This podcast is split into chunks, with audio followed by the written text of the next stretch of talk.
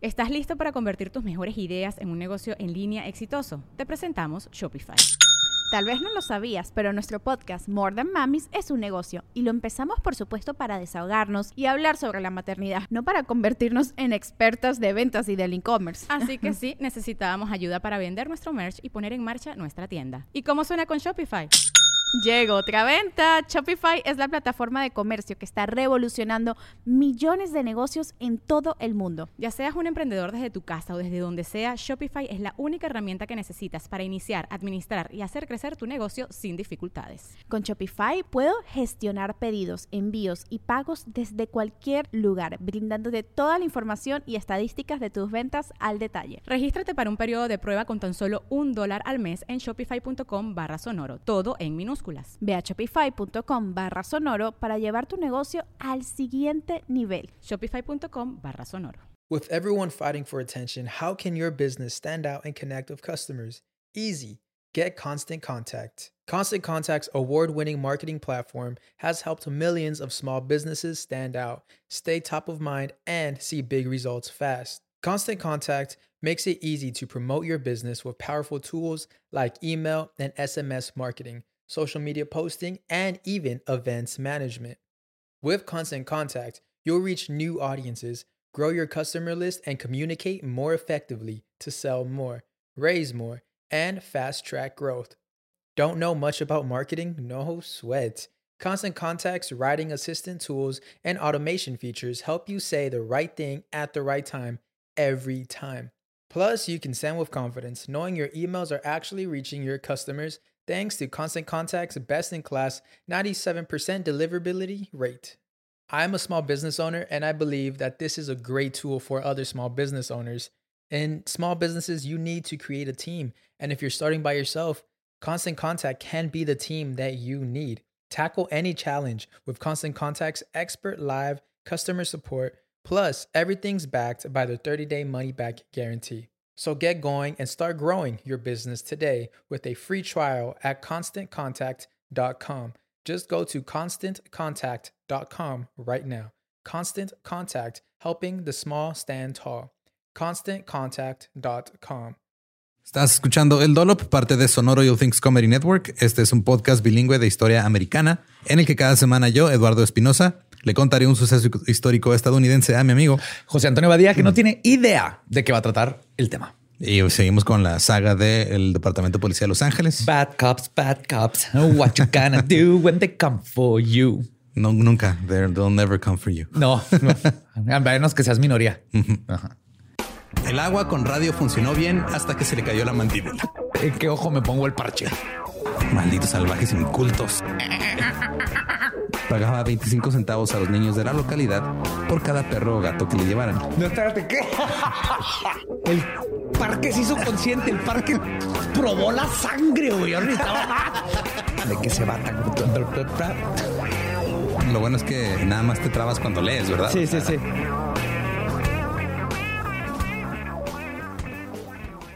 ...1926... A principios del siglo XX... Los Ángeles era básicamente Disneylandia para los degenerados. Los sobornos y el vicio eran habituales. Había 1800 corredores de apuestas, 600 prostíbulos y 200 casas de juego. Y 10 mil habitantes. Más o menos. los delincuentes que las dirigían solían pagarle a la policía a los políticos a base de sobornos. Era raro que un jefe de policía durara más de seis meses en el puesto durante este periodo a menos de que se, alineara con los negocios y con la protección de los encargados de darles vicios a los, los californianos. Ah, ok, o sea, era raro que un policía honesto durara más de seis meses. Eh, y el alcalde era dueño del jefe de policía, básicamente. Y el alcalde estaba en las bolsas de algunos mafiosos también. Entonces, todas las campañas políticas en ese momento recibían fondos sustanciales, ya sea directa o indirectamente, de las operaciones ilegales. James Davis se hizo un nombre en el Departamento de Policía de Los Ángeles como jefe del escuadrón antivicio durante la prohibición. Asumió el cargo de jefe de policía en 1926. En julio de 1927, el jefe Davis reorganizó el departamento en respuesta a las acusaciones de que su guerra contra el crimen era ineficiente y negligente.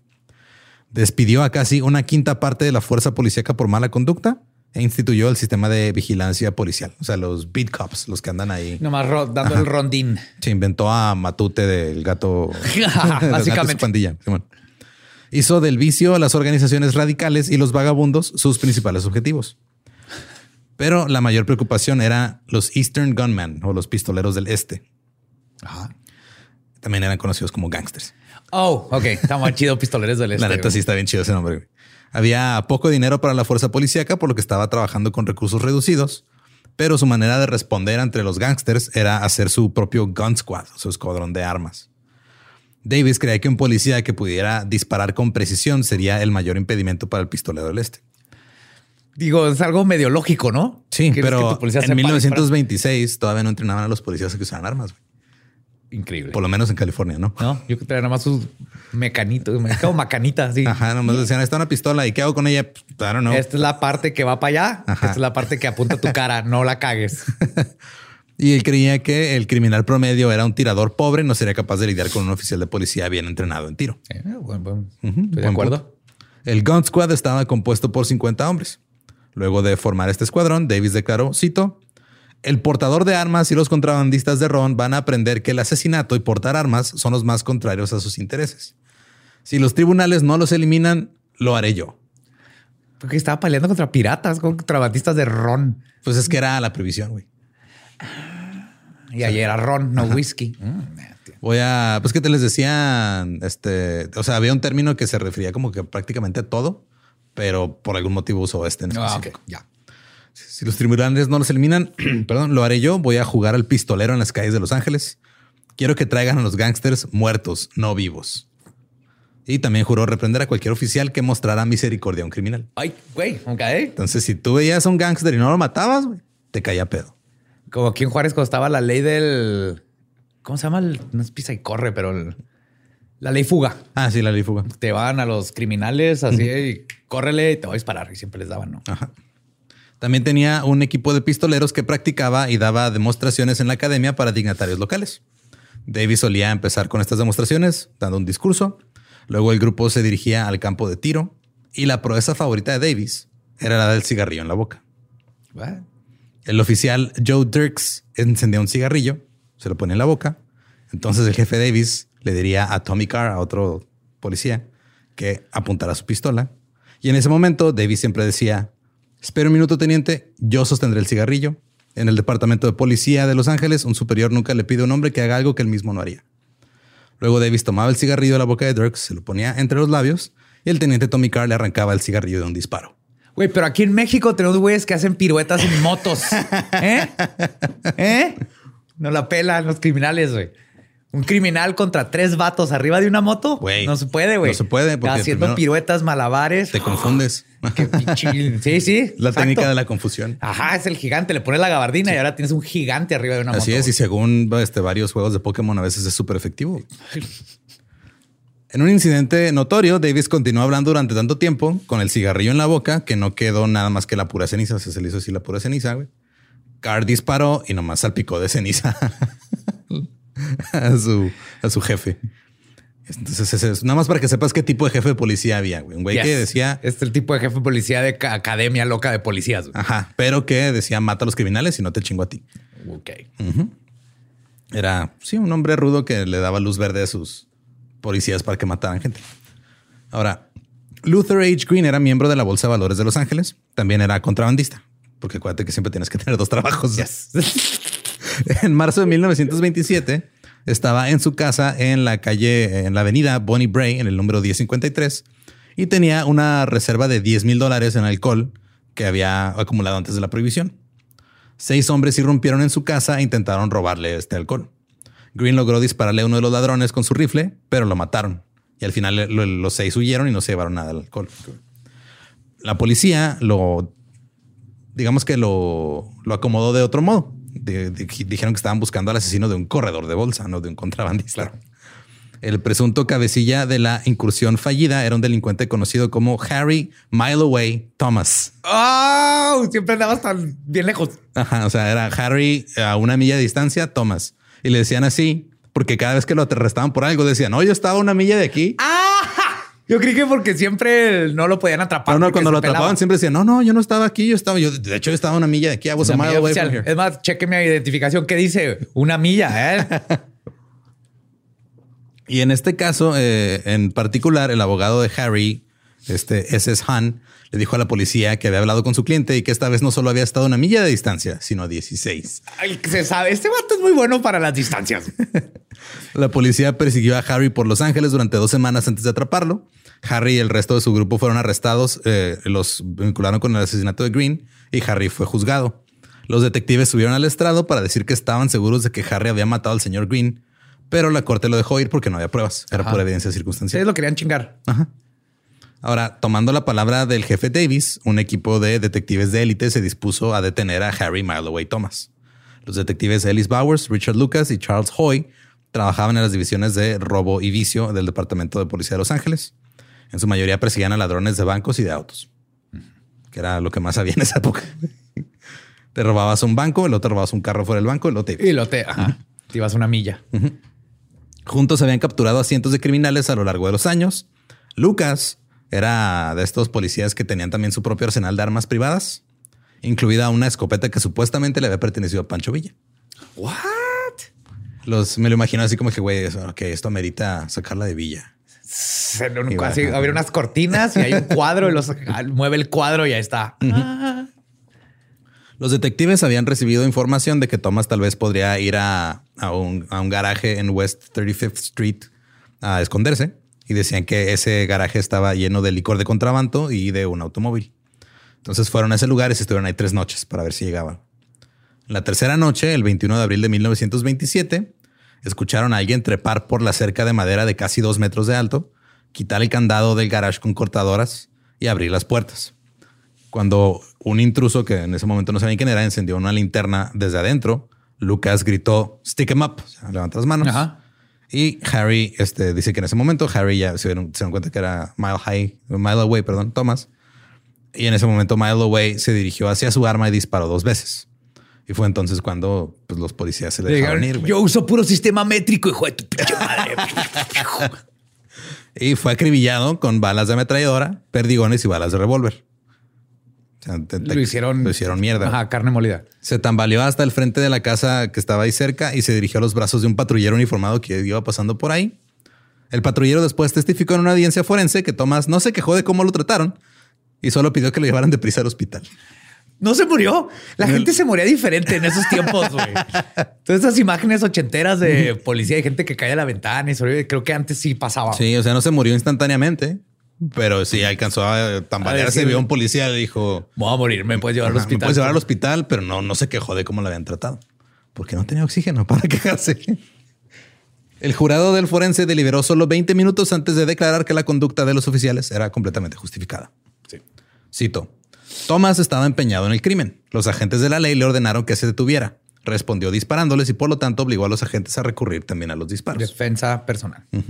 Eso informó el Los Angeles Times. Ahora, en ese momento, güey, en ese tiempo, los policías no tenían que preocuparse de que los medios los, los cubrieran de una manera que los hiciera ver mal. No había cobertura crítica. Claro, siempre eran el héroe. Sí. La prensa y la población siempre tomaban la palabra de un oficial sobre la forma en la que sucedió algo. Y pues eso no ha cambiado. No, exactamente. Eh, los detectives aparecieron incluso en la portada del Times con en una foto sosteniendo una ametralladora, bien orgullosos de con esta lo matamos. Ah, se llama Charlene. Lucas fue ascendido a jefe de la brigada de inteligencia de élite del LAPD, que supervisaba todas las casas de apuestas y a la aplicación de la ley. En agosto, Lucas estaba trabajando directamente para el jefe y supuestamente estaba muy allegado al gángster Albert Marco. Marco nació en Italia en 1887, llegó a Estados Unidos en 1908, comenzó como proxeneta y estafador en Nevada y Washington. Este Charles Crawford, que dirigía la, la política de Los Ángeles, era un viejo amigo suyo que se, se conocieron en Seattle y luego de repente se topan en Los Ángeles y, ah, mira, tú eres político, tú eres proxeneta, vamos a liarnos, güey. Yes, güey, uno para el otro. El nuevo romcom de Netflix. Este Crawford convenció a Marco de que se mudara a Los Ángeles. A principios de la década de 1920, Marco, Mar- Marco condujo a Los Ángeles en un Cadillac que tra- traía alcohol de contrabando. Y todas las colecciones políticas que, que logró crear a través de Crawford le dieron así prácticamente total impunidad. Al grado de que en 1925, este güey gángster, Marco italiano, agarró a un policía de Los Ángeles, le dio un cachazo con una pistola, güey, en la cara. Ajá. Y nada más le pusieron una multa de 50 dólares y le devolvieron el arma. Ay, disculpe, señor. Este, Ay, ay, perdón que le manché su, su pistola, señor Marco. como está, de hecho, le- la aceité de una vez para que ya sabe, no- limar asperezas. Ujú. Ahora, según el IRS o Hacienda Gringa, entre 1922 y 1924 se estima que Marco ganó un medio millón de dólares solamente de la prostitución. Ahora, en este tiempo, Marco quería acabar con el concejal de la ciudad, Carl Jacobson, quien estaba luchando contra los juegos de azar y la prostitución. Este Carl Jacobson era un hombre de familia, él vivía en Lincoln Heights, era republicano, protestante, trabajaba en bienes raíces y seguros. En 1925 se postuló para el Consejo Municipal y perdió por 13 votos ante un tal Joe Fitzpatrick.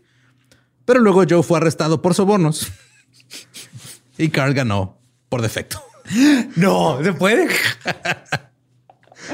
Fue pues el que ganó lo acaban de arrestar, pues entra. Pues queda el otro. Yay, a mí no me han arrestado, gente. Y este Jacobson se quedó en el puesto y fue reelegido varias veces. Este Carl Jacobson era conocido por su cruzada antivicios y esta cruzada le estaba costando dinero a Marco. Entonces Marco le ofreció a Jacobson 25 mil dólares para que en lugar de estar persiguiendo a sus criminales y estar este, haciendo redadas en sus burdeles, se preocupara nada más por ir a buscar vagabundos a los parques. Bien, sí, sí, sí, es que te piden monedas, güey. No, no, no. Te, te dejan el parabrisas limpio. Y eso es inaudito, Yes. es inaceptable. Jacobson no solo rechazó el dinero, sino que fue y les contó a los federales sobre el soborno y sobre que Marco era un proxeneta y los funcionarios federales le pusieron una multa de 250 mil dólares por evasión de impuestos. ¡Oh! Te podrás salvar de la ley, pero nunca del taxman. Entonces, Marco dijo, necesito deshacerme de este güey. Así que se dirigió con el hombre a cargo del escuadrón de inteligencia de la policía de Los Ángeles What? para chingarse a Jacobson. Directo. ok. Ajá. Eh, para eso está la policía, güey, para proteger y servir. Es un criminal, pero necesita protege- protección y que lo sirvan. La policía te protege de la misma ley. Yes.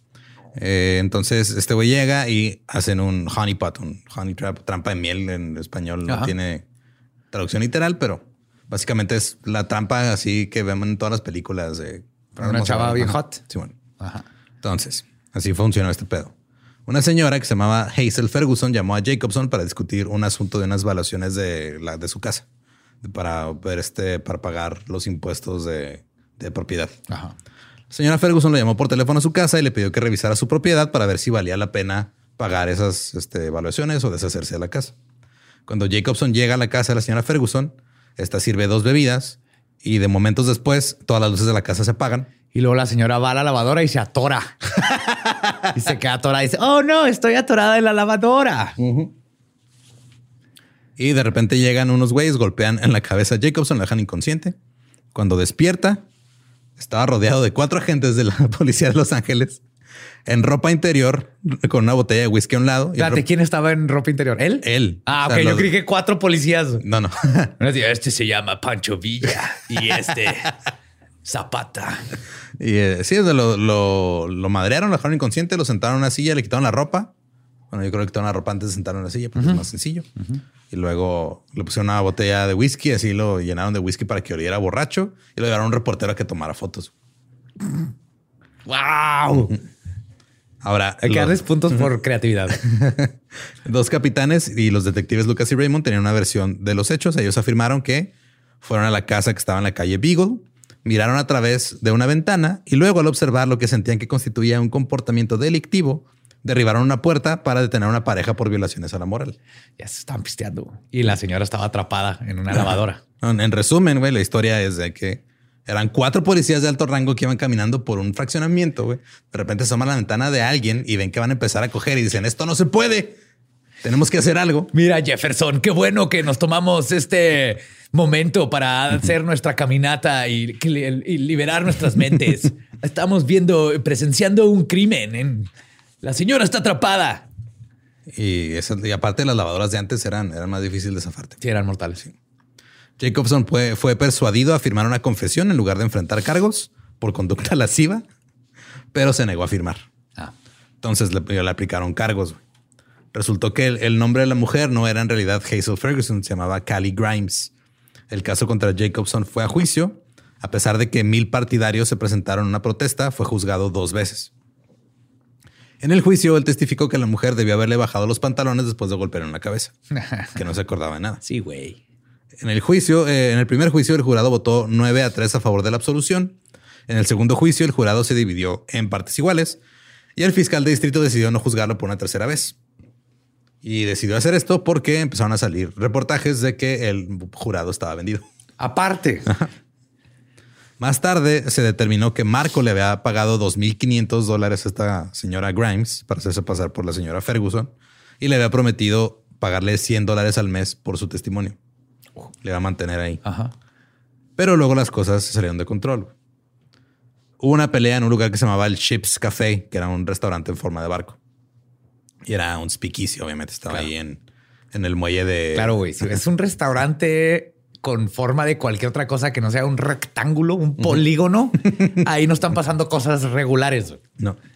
Tenía ahí su speakeasy, su bar clandestino. Estaba ahí en el muelle de Venice Beach. Y ahí, en el- durante esa pelea, Marco le disparó a un cliente y lo hirió de gravedad. Entonces lo encarcelaron. Mientras estaba en la cárcel, ya no pudo hacerle sus pagos mensuales a la señora Grimes. Entonces Grimes fue y di- y dijo la verdad. Dijo, ah, es que este me está pagando para yo chingarme. Estaba pagando y la verdad no, no estaba atorada en la máquina de Sí, lavar. La verdad, en cualquier momento me puedo haber zafado yo sola. Estaba pretendiendo, señor. Su abogado diría. Eh, admitió la verdad y admitió que había ayudado a incriminar a Jacobson. Los eh, cuatro oficiales que llevaron a cabo la redada y Charlie Crawford fueron juzgados por conspiración para incriminar al concejal de la ciudad. No mames. Grimes fue testigo de la acusación. Los dos juicios resultaron en jurado en suspenso, hung jury, que Ajá. no hubo votos suficientes para condenar. Y los cargos en su contra fueron desestimados en 1929. Entonces, cuatro policías y un político agarran a una señora, se juntan con un gángster, agarran a una señora para que Para incriminar al vato que los está chingando. y los dejan libres. Claro. El escándalo llevó a que a James Davis, el jefe, pues, lo bajaran de rango. Los detectives Lucas, Raymond y los demás policías se vieron obligados a dimitir. Y uno diría, qué chido, güey. Gran final de la historia. El bien y la justicia más o menos ganaron. Yes. Pero no. Porque Frank Shaw fue elegido alcalde en 1933. Ahorita ya en retrospectiva se considera su tiempo como alcalde como el momento más corrupto que jamás se haya visto en la ciudad de Los Ángeles. Oh. De plano. De plano. La familia Chandler, que era propietaria de Los Angeles Times, se había opuesto firmemente al alcalde Shaw. Ahora, el periódico Los Angeles Times había atravesado una amarga lucha laboral a principios de los 1900 que llevó a un miembro del sindicato a bombardear el edificio del Times en 1910. El bombardeo mató a 21 empleados e hirió a otros 100.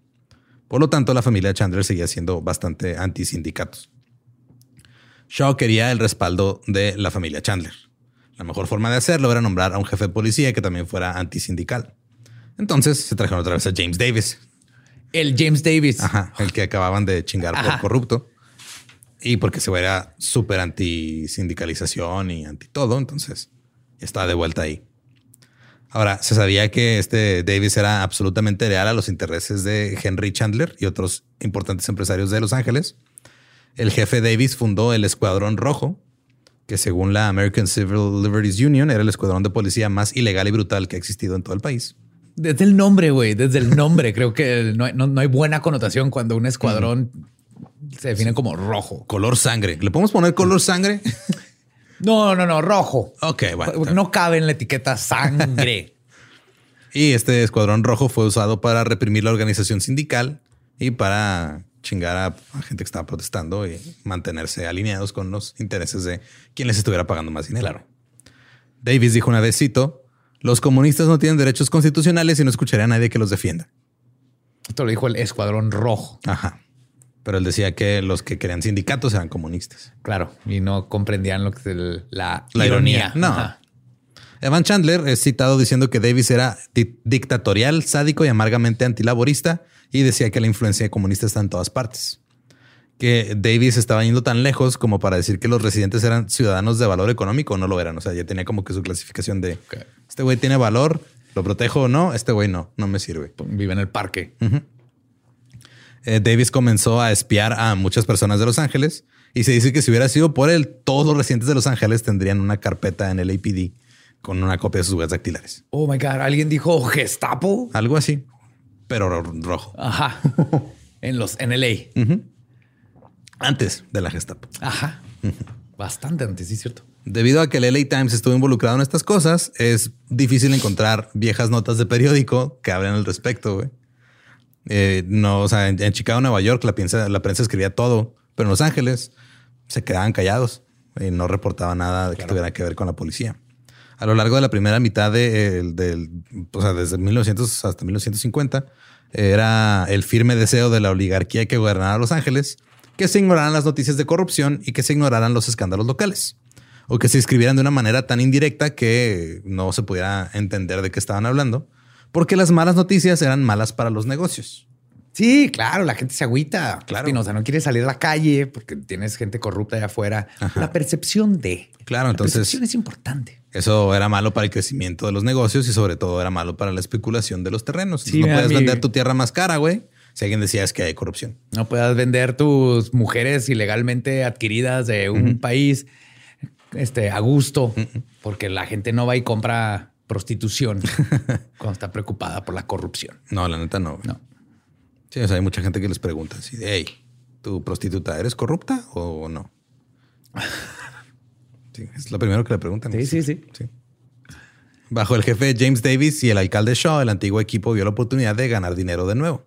Volvieron tipos como el detective Lucas, que ahora se puso a trabajar para la Brigada Central de Vicios.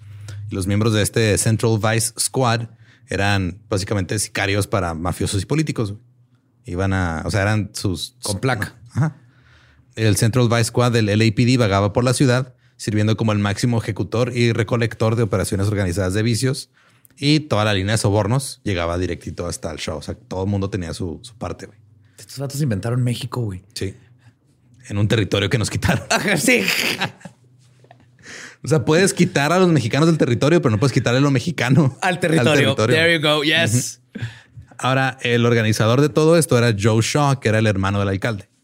Joe era un exteniente de la Marina de los Estados Unidos que había sido puesto a cargo del LAPD para más o menos mantener al jefe James Davis a raya. O sea, como que el alcalde dijo, ok, este güey también trae un desmadre. Ahorita me conviene que esté ahí, pero voy a poner a mi hermano que sea que lo vigile Ajá. y ya vemos qué pedo. Los Ángeles pronto cayó en manos de miembros de las mafias italianas y estadounidenses. Surgieron gángsters como Jack Dragna, eh, Bugsy Siegel y su mano derecha Mickey Cohen. Ambos eran eh, judíos de Europa del Este que se Hey, mudaron. Bugsy Siegel es inocente de matar a la Black Dahlia. Eso Todo sí. lo demás. Todo lo demás es un desmadre. Ajá, no mató a la, a la Dalia Negra, pero no mames, que hijo de puta. Sí. Este eran judíos de Europa del Este que se mudaron desde las ciudades de la costa este para beneficiarse de que pues, Los Ángeles era de, de quien pagara más. Eran Mad Max. Todo estaba controlado por una alianza flexible entre los gangsters, el LAPD y el ayuntamiento, bajo el liderazgo del fiscal de distrito muy corrupto, Buron Fitz, el jefe Davis y el alcalde Frank Shaw con la ayuda del periódico. Todos estaban coludidos. Wow, todo estaba perfecto. Bajo lo que se le conocía como el Shaw Spoil System o el sistema de botín de Shaw, las empresas eran presionadas para dar pagos iniciales de 5 mil dólares y de luego dar pagos de 500 dólares al mes a cambio de protección. Te están cobrando piso. Sí, güey. Entonces llegaban, cobraban Racketeering, piso. ¿no? Ajá. Ajá. Llegabas y te cobraban 5 mil dólares como de enganche y luego ya. Y luego, ya no- y 500. luego fáciles este, mensualidades de 500 dólares. Piénsalo, no está culero, güey. Ahora, Joe Shaw no estaba solo alineado con los mafiosos italianos, que eran más abierta y violentamente criminales que antes, sino que también participó en la venta de puestos y ascensos dentro del departamento de policía. Joe hizo esto vendiendo los respuestas, las respuestas perdón, a, a los exámenes de servicio civil y dándoles garantías de ascenso a algunos policías por 500 dólares. Entonces, tú llegabas y querías comprar la plaza, güey. Pagabas 500 dólares y este güey te la conseguía. Ahora, los sueldos mensuales de los oficiales eran de solo 200 dólares, pero se calculaba que un oficial que se aplicara chido con los sobornos se podía llevar hasta 50 mil dólares al año. Ay, güey. Estamos hablando de que este güey, o sea, un oficial ganaba que 2.400 dólares al año, nada más honestamente, 50 mil. el resto en puros sobornos. ¿Cómo compites con el crimen güey, cuando tus policías ganan eso? Así es. Eh, y aceptar sobornos y aceptar pagos era la única forma de comprar un ascenso, porque pues, con lo que te pagaban no te alcanzaba. Tenías que meterte en cosas ilegales, luego llegabas y le decías, eh, güey, aquí está la lana, dame un ascenso y luego ya vemos qué pedo.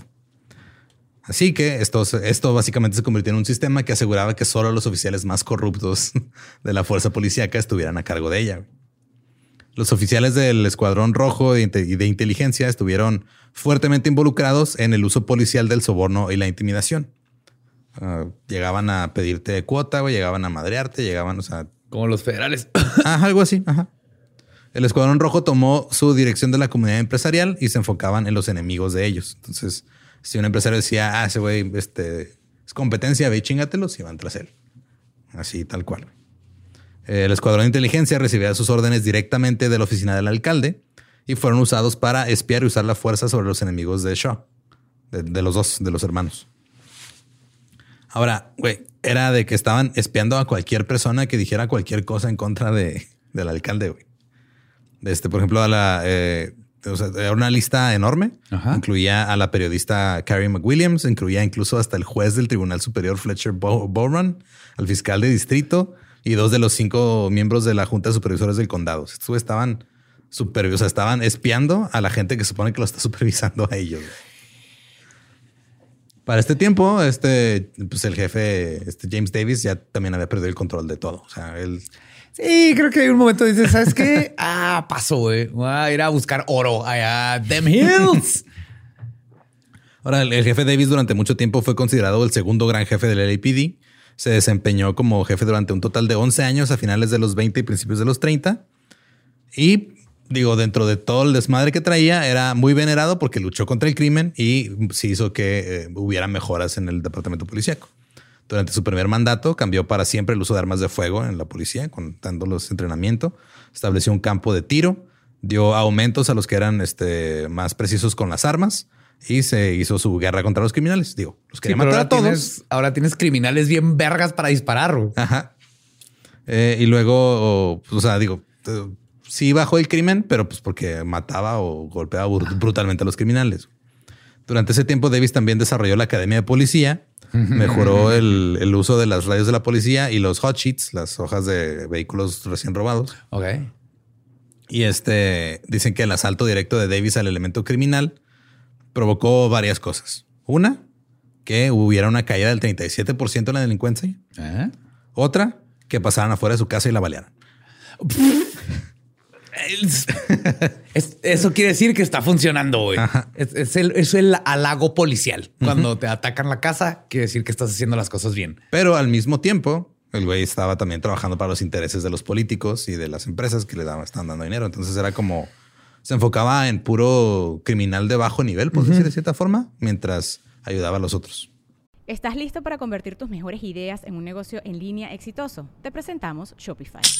Tal vez no lo sabías, pero nuestro podcast More Than Mamis es un negocio y lo empezamos por supuesto para desahogarnos y hablar sobre la maternidad, no para convertirnos en expertas de ventas y del e-commerce. Así que sí, necesitábamos ayuda para vender nuestro merch y poner en marcha nuestra tienda. ¿Y cómo suena con Shopify?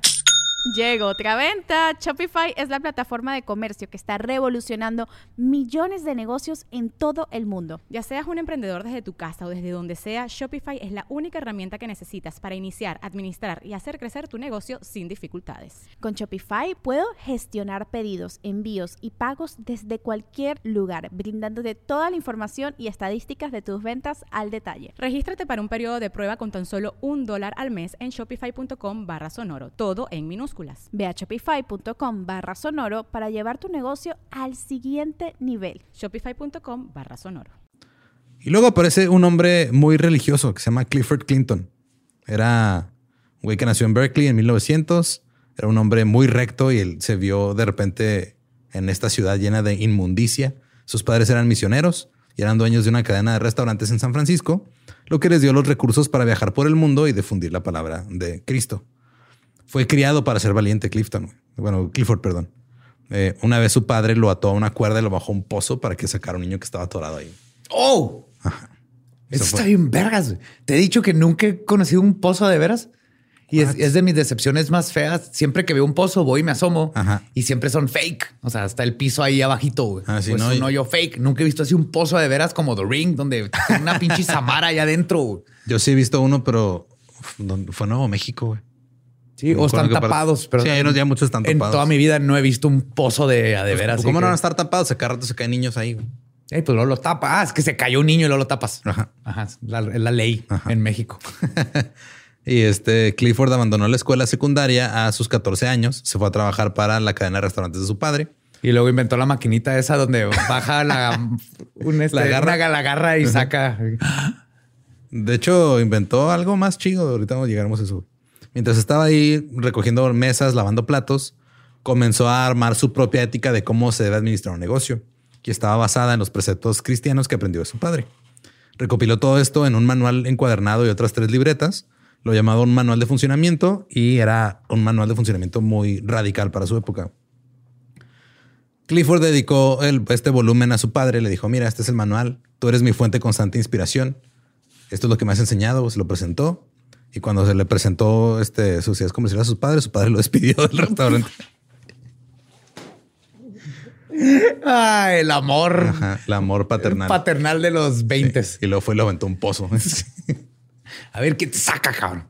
Pero Clifford se aferró a esas ideas y se mudó a Los Ángeles en 1931 junto con su esposa Nelda y sus tres hijos y utilizó estas ideas para comenzar un nuevo tipo de cafetería en la calle Olive, en el número 618 en el centro de Los Ángeles. Las cafeterías en Los Ángeles de la década de los 30 eran muy populares y eran muy rentables. En 1931 Clinton abrió este Clifton's Pacific Seas, que era como que juntó Clifford Clinton, hizo Clifton y era su, su restaurante. Adentro tenía una cascada gigante, tenía unos murales así pintados de la jungla, tenía una cabaña de pasto polinesio inspirada una vez que se fue al Pacífico Sur. Se inventó el Rainforest Café este güey. Es lo que iba a decir. Pero como Clinton era un hombre profundamente cristiano, creía en- pero verdaderamente en ayudar a los pobres. Mientras el país se hundía en la Gran Depresión, se redactó una política en la cafetería de Clifton que decía que ningún cliente tiene que pasar hambre por falta de dinero. Lo puso en neón brillante así enfrente. Lo puso un anuncio neón que decía pay what you wish, pay as you wish, paga lo que deseas. Los clientes empezaron a llamar la cafetería de la regla de oro. En los primeros 90 días sirvió 10 mil comidas gratis. Ay, Incluso se dice que el autor Ray Bradbury se aprovechó de esto porque no tenía dinero y fue a comer. Ray ahí. Bradbury. Sí, güey. Star Trek. Sí. Y este Charles Bukowski menciona el restaurante en una de sus novelas. Oh, qué increíble. Con esto, este Clifford Clinton estaba en el camino de convertirse en uno de los dueños de restaurantes más ricos y más poderosos O sea, de la aparte ciudad. estaba haciendo dinero. Ajá. Mira, quién lo fuera a pensar. Sí. Toda esta sabiduría que Clinton quería esparcir ante las masas se exhibía en todas las mesas en un boletín semanal que se llamaba Food for Thought. Y ahí comunicaba, era así como, como su periódico presencia yo qué sé, güey. Ahí este, lo que él publicaba ahí las quejas de clientes insatisfechos y luego ponía ahí su... Su receta Su- para aros de cebolla. no, pues ponía ahí como que, ah, o sea, como que contestaba así a los reviews ahí. Si este que el cliente se quejó de esto, pero mira, no es que pasó esto y ahí. Y de vez en cuando, este abordaba temas más serios. Entonces inventó la máquina de sacar monitos y Yelp. Sí. El comedor integrado de Clifton recibió elogios de muchos, pero no de todos. Cito, siempre me gustó la cafetería de Clifton, pero ayer vinieron dos negros y se sentaron a mi mesa. Después de eso, la comida me sabía a serrín. Entonces Clinton respondió a esto diciendo que él no violaría el cristianismo, ni la constitución, ni su propia conciencia al tratar a los negros como ciudadanos de segunda clase.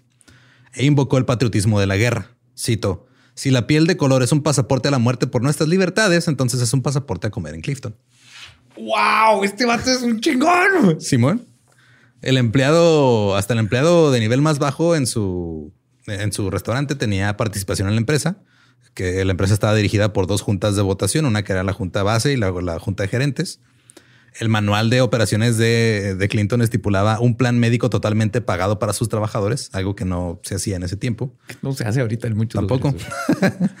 También dejaba que todos sus empleados usaran la piscina de su casa cuando quisieran. No. Güey, quiero que trabajar ahí, güey. Fuck podcasting, güey. Vámonos con Clifford. Un año después de que, de que este, abrió Clifton's, abrió un segundo café donde la comida costaba un centavo. Penny Meals. Y los poderes fácticos locales estaban furiosos. Decían que habían sido severamente condenados por esta operación de la comida por un penny y este que causaría que más vagabundos permanecieran en la ciudad.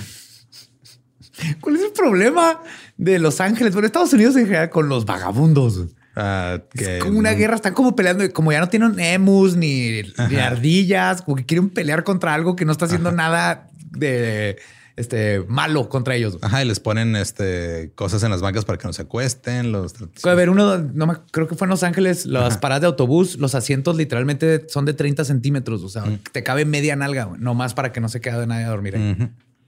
Ahora, creo que ya lo hemos mencionado, este, digo, en esa misma época que era la Gran Depresión y todo, pasó lo del cuenco de polvo, el Dust Bowl, que Ah, el Dust Bowl. desmadró un chingo la economía de, de lugares en, en Estados Unidos. Sí, sembraron tanto que madrearon la tierra que se convirtió en polvo, básicamente. Sí, luego hubo tormentas erosionó. de polvo y se erosionó todo y es un desmadre. Entonces le agregas o sea, eso a la Gran Depresión y era un cagadero el país. Ahora, en ese momento, pues lo del Dust Bowl estaba con todo. California se destacó durante mucho tiempo por frenar la, la inmigración de poblaciones no deseadas, digámosle así. Históricamente había prohibido a los inmigrantes indeseables pasar sus fronteras, como los chinos a fines del siglo, como lo vimos en el episodio pasado, los japoneses a principios del siglo XX y los mexicanos al comienzo de la Gran Depresión. El sentimiento antichino había existido en California desde mediados del siglo XVIII. Se creía que los chinos eran desmoralizadores y una degradación para la gente de California y que eran peligrosos para la comunidad. Es que no puedo nomás comerme 10 piezas de pollo general. Es culpa de los chinos. No estoy gordo. La ley de exclusión china, aprobada por el gobierno federal de 1882, prohibió la inmigración china e impidió la naturalización de los chinos que ya estaban en Estados Unidos. El republicano, un, un republicano de Fresno informó que la inmigración japonesa es de la clase más indeseable posible. David Kearney, un antiguo defensor de la exclusión china, dijo en 1892 que los japoneses están siendo traídos aquí ahora en innumerables cantidades para desmoralizar y desalentar nuestro mercado laboral nacional y para ser educados a nuestra costa. Tienen demasiada disciplina esos hijos de su pinche madre. Y al comienzo de la Gran Depresión, el gobierno federal patrocinó y apoyó la expulsión masiva de inmigrantes mexicanos. Se informó que un total de 3.492 mexicanos fueron subidos a trenes y mandados desde San Bernardino hasta el sur entre 1931 y 1933. No mames. Y los jardines de las casas así hechos selva. güey. sí. Pero ahora el problema era diferente, güey, porque con el Dust Bowl y la Gran Depresión ya no era un problema racial, era un problema de clase. Y los que empezaron a llegar eran blancos. El Dust Bowl tenía un desmadre y surgieron lo que se, le- se les conoció como Okies. Los Okies se supone que venían de Oklahoma. güey. Oh, ok. Había oído Oki, pero no sabía por qué. Y los residentes de Los Ángeles veían a los Okies como una amenaza para su comunidad. Eran vistos como culturalmente inferiores a los angelinos y los distinguían como un grupo social separado y ajeno. De hecho, Steinbeck en su libro Grapes of Wrath le dedica un pasaje para describir lo que es un Okie. Cito: Bueno, Okie antes significaba que eras de Oklahoma.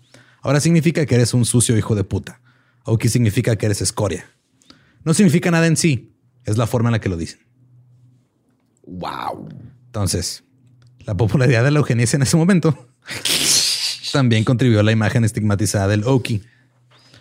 Estos güeyes decían que el aislamiento rural y la pobreza eran características de la inferioridad hereditaria de los Okies. Sí, o sea, es que si no vienes de buenos genes, güey, no hay Starbucks en donde tú vives, ¿no? O sea, Y aquí no llegan- es el pobre es pobre porque quiere. Aquí el pobre es, es pobre porque sus papás y sus abuelos y todos han sido Porque pobres, es nació, güey. O sea, y van a llegar aquí a Cali y no van a saber ni subirse al 54. güey.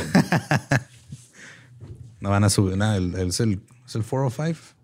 No me Que sí, sí, creo que el 54 pasa por aquí Paso, Texas. ajá. Este, y, o sea, todo esto marcó a los Okies como ciudadanos de segunda clase. Pero llegaron alrededor de 350 mil que venían de diferentes partes por el pedo del Dust Bowl y llegaron a inundar el estado y fueron rápidamente estereotipados como una minoría racial, aunque eran blancos igual que los demás. Podrían chingar estar- por chingar. Podrían estar puros blancos y van a encontrar quién chingar. Los de ojos azules, güey. Ahora son los culeros. Sí, les decían cosas como que eran indolentes, perezosos, irresponsables, tenían demasiados hijos. Incluso decían que si mejoramos los campos de trabajo, les ponemos una mesa, la van a cortar y la van a usar para encender una fogata. Porque no saben valorar las cosas. En los teatros, pues obviamente todavía eran tiempos de segregación. Ponían a los negros y a los Okies juntos. Ah, what? Eh, Los californianos también aplicaron rasgos degenerativos a esta clase migrante para Eso haber sido una de las ironías más grandes. Imagínate un Oki quejándose de que lo pusieron con, Con los, los negros, negros. y se está quejando de que hay racismo contra ellos por Ajá. los otros blancos y no entienden el problema. güey. Qué hermoso ver ese en tu cara. güey. Es horrible. O sea, es, es- es- he visto esa discusión en Twitter como tres veces esta semana, güey. No puedo creerlo. Los californianos este, les aplicaban rasgos degenerativos a estos migrantes para distinguirse a ellos mismos como culturalmente superiores. Los Okies eran vistos como ignora- eh, ignorantes, furtivos, incestuosos, mientras que los angelinos se consideraban educados, progresistas y cristianos. O sea, chilangos contra Monterrey. Algo así, güey. De hecho, o sea, mucho de todo el pedo de los sureños este, gringos se cogen a sus primas y todo eso viene de aquí, güey. Oh, eso tiene mucho sentido. En ese momento se establecieron grupos para aumentar el turismo en el sur de California. Y había también este, como estos este, hoteles y all inclusives y resorts como los, que, como los que en Nueva Jersey te comió un tiburón, algo así, pero acá. Uno de ellos era el All Year Club de Southern California. Ahora, la Gran Depresión y el problema de las tormentas de polvo fueron un desafío para estos clubes turísticos del sur de California porque a los californianos les preocupaba que este, al tener estos negocios aumentar el número de personas que venían a buscar trabajo. No. Ajá. Es que van a venir estos que no queremos aquí a buscar trabajo porque pues es mejor este morir de hambre en el sol que en la tierra o en la nieve. Entonces mejor se ven aquí Yes. y pues no queremos eso. Entonces, la manera en la que abordaban la publicidad en el All Year Club tenía un enfoque un poquito raro. Un anuncio decía, cito, venga al sur de California para unas vacaciones gloriosas. Aconseje a los demás que no vengan a buscar empleo para que no se decepcionen. Claro que sí. Pero para el turista las atracciones son ilimitadas. Ok, yo soy turista. Gracias por eso. Le iba a decir a mi primo que cayera por trabajo. La policía de Los Ángeles comenzó a arrestar y a encarcelar a los Okies por cargos de vagancia.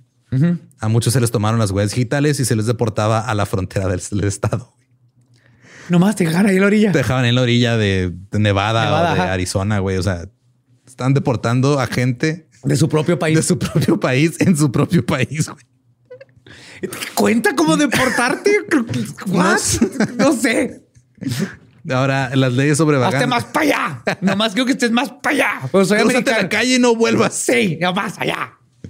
Eh, las leyes sobre vagancia declaraban que, cito, toda persona que deambule de un lugar a otro sin ningún negocio legal es un vagabundo y puede ser castigado con una multa que no exceda los 500 dólares, con una pena de prisión en la cárcel del condado que no exceda los seis meses o ambas. ¿Qué está haciendo? Voy para allá. Ah, ¿y para qué vas para allá? Para negocios.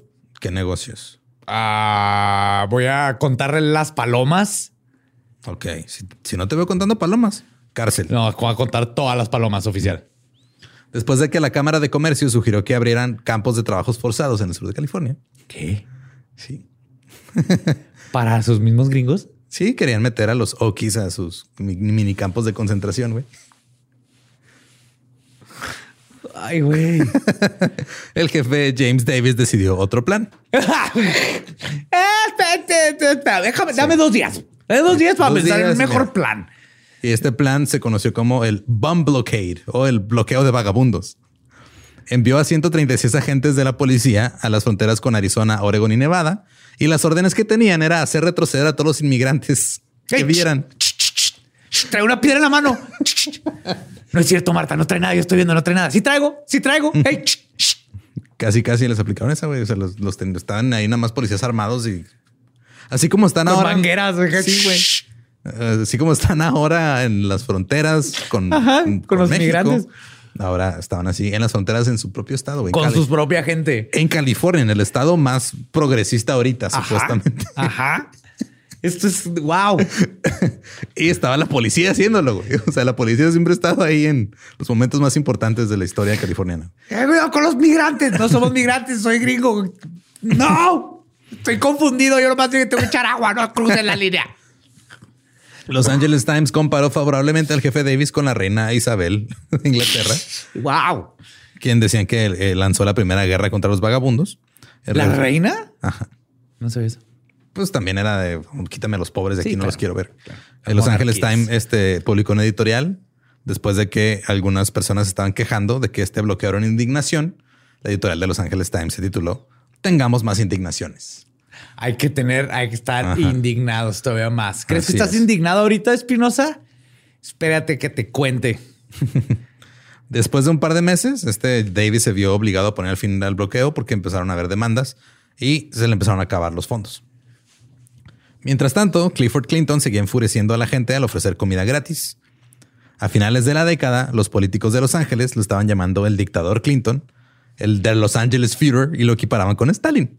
¿Qué? ¿Qué? Nomás porque regalaba comida gratis y no les gustaba, güey, porque se les estaban chingando su mercado, entre comillas.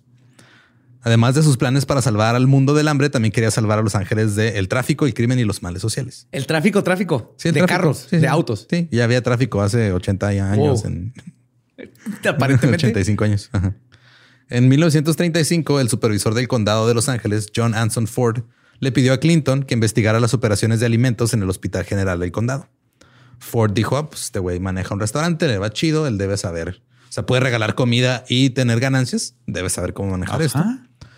Y este también eh, eh, estaba alineado con las creencias comunitarias que tenía Clinton y su firme defensa de ellas. Y por eso le dijo, eres el hombre correcto para este trabajo.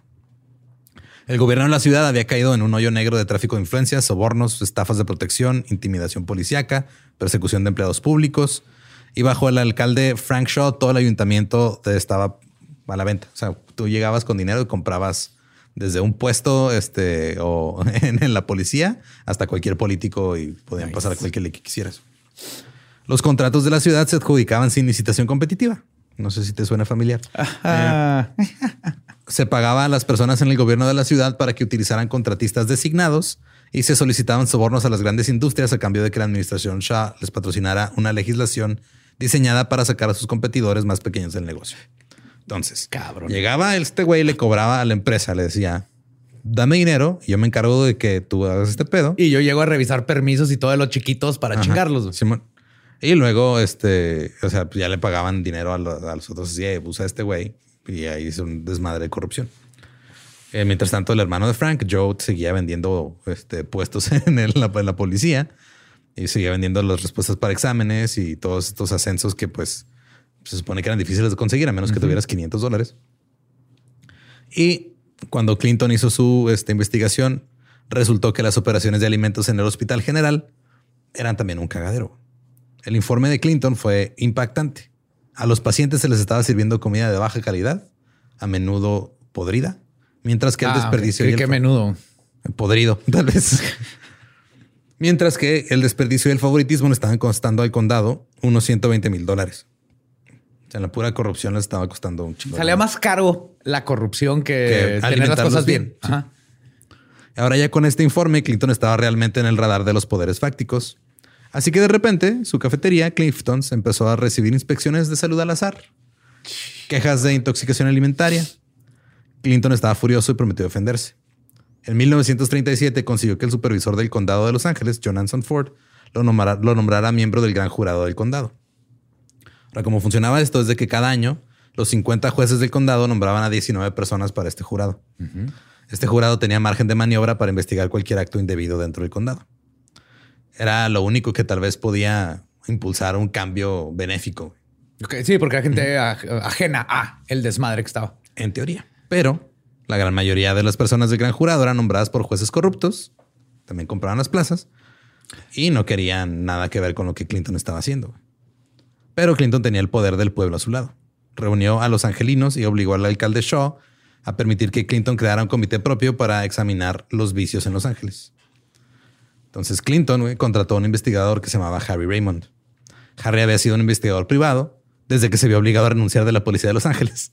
Porque era bueno. No, porque trató de incriminar a un miembro del consejo municipal Oh my God.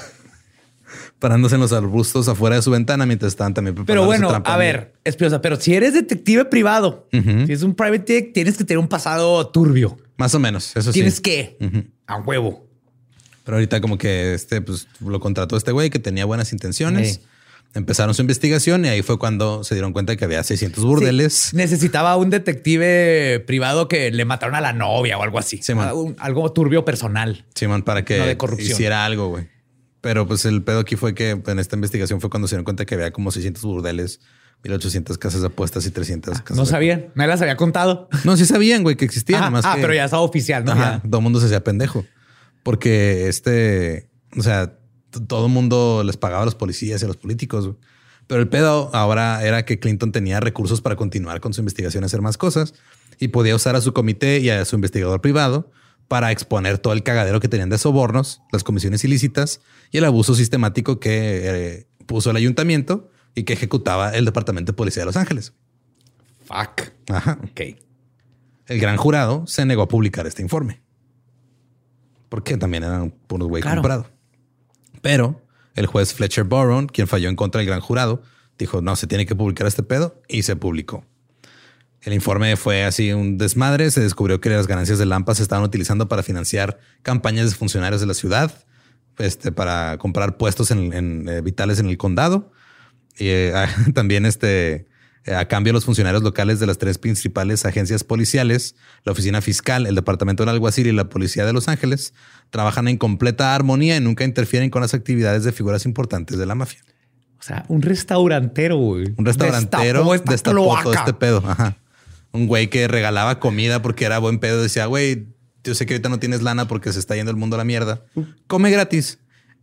Y luego, o sea, ese güey es un pinche ¿Por qué no te enseñan sobre este vato en todos lados para negocios, para política, para ser una buena persona? Holy fuck. Sí, o sea, ese güey estaba alimentando a los pobres de día y derrocando gobiernos corruptos de noche, güey. Digo, no sé si me estoy adelantando porque es el Dolop, ¿no? O sea, No, después no, que este, tenía ajá. esclavos o algo así. O sea, al final sí hay una parte un poquito extraña, pero no tan turbia. Ahorita Ok, llegamos a ok, eso. Ok.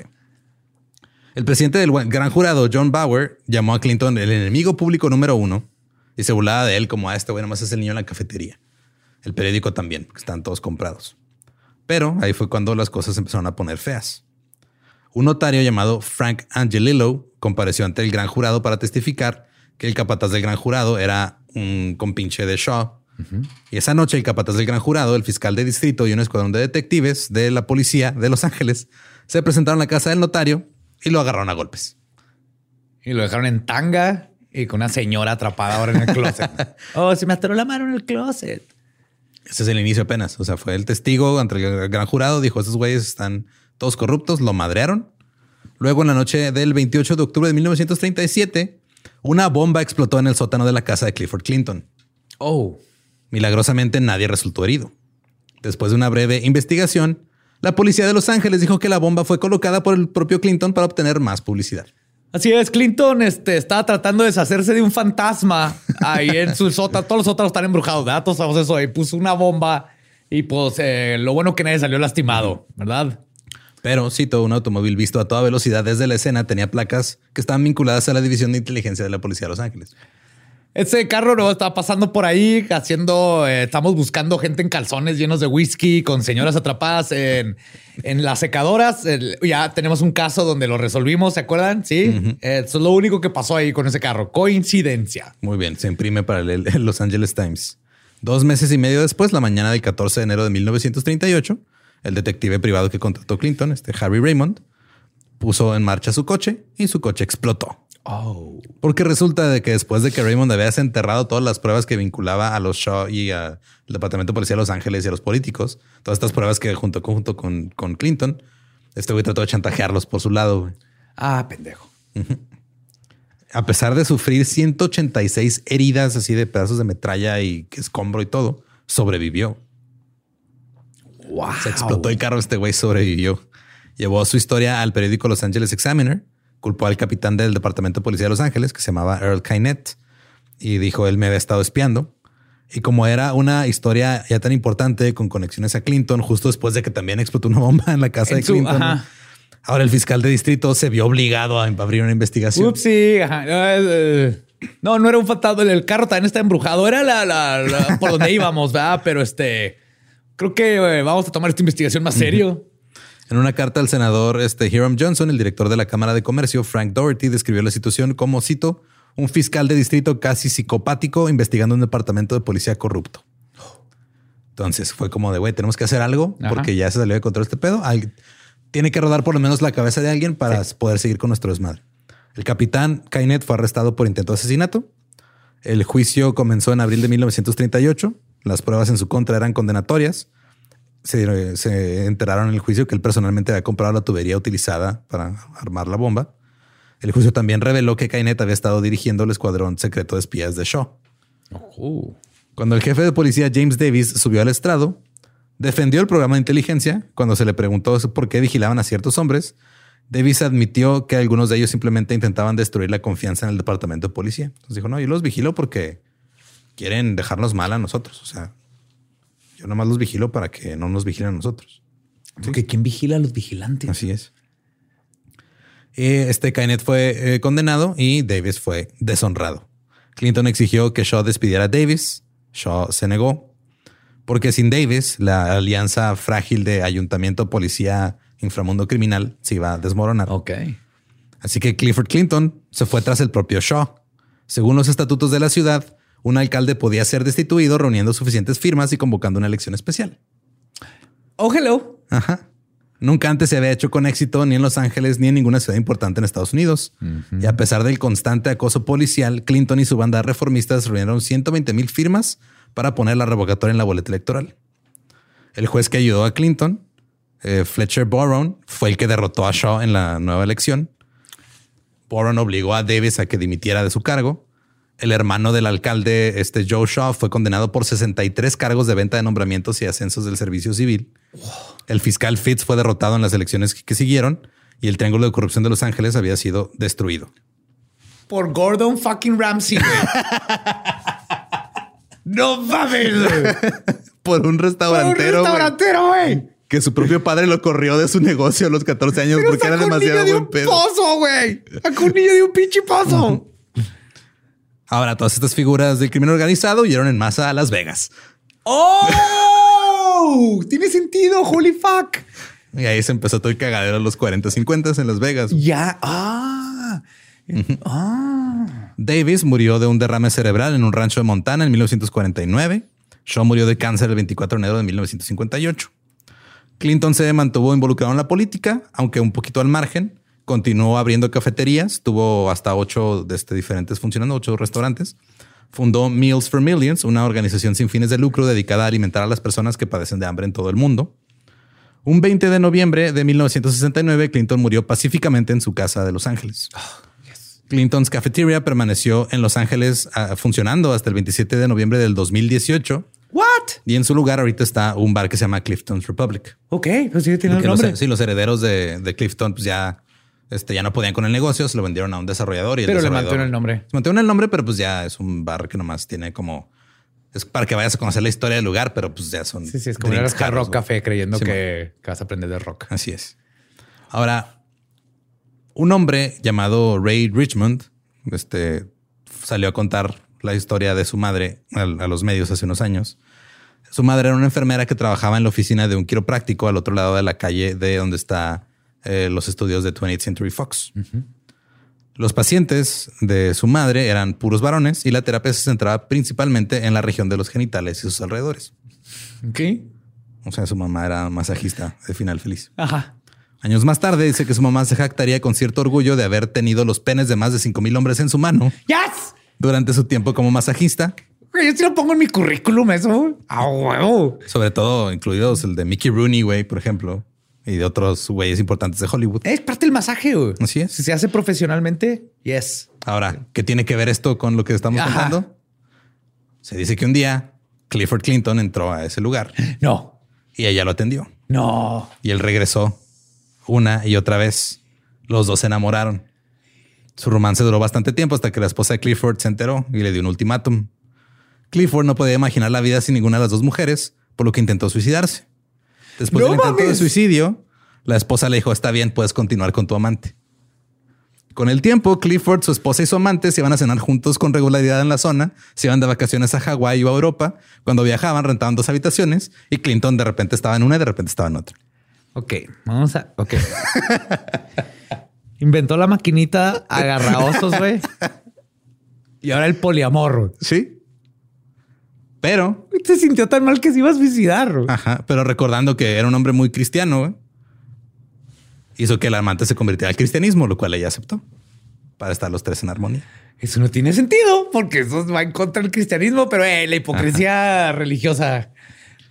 Y luego, What la amante de, Cliff- de Clifford Clinton comenzó a crear lo que en ese entonces se les conocía como ayudas matrimoniales, entre comillas, que eran lubricantes, güey, aceites para masajes, ese tipo de cosas. Ah, ok, no como terapias. No, no, o sea, sex shit. Ajá, juguetes sexuales y esto. Sí, empezó a hacer lubricantes con aromas y sabores a frutas. Yes. que Clinton le dijo, estos están tan chidos, deberíamos comercializarlos. Y hacerlos a penny para que los pobres también puedan tener su lubricante porque lo necesitan. Los hobos también cochan. Y más que mucha gente. Ajá. Y necesitan más lubricante. Este Clinton aportó el capital inicial para fundar lo que se convertiría en un imperio de productos este, de ayuda sexual. El negocio resultante hizo que su amante tuviera una vida cómoda durante muchas décadas.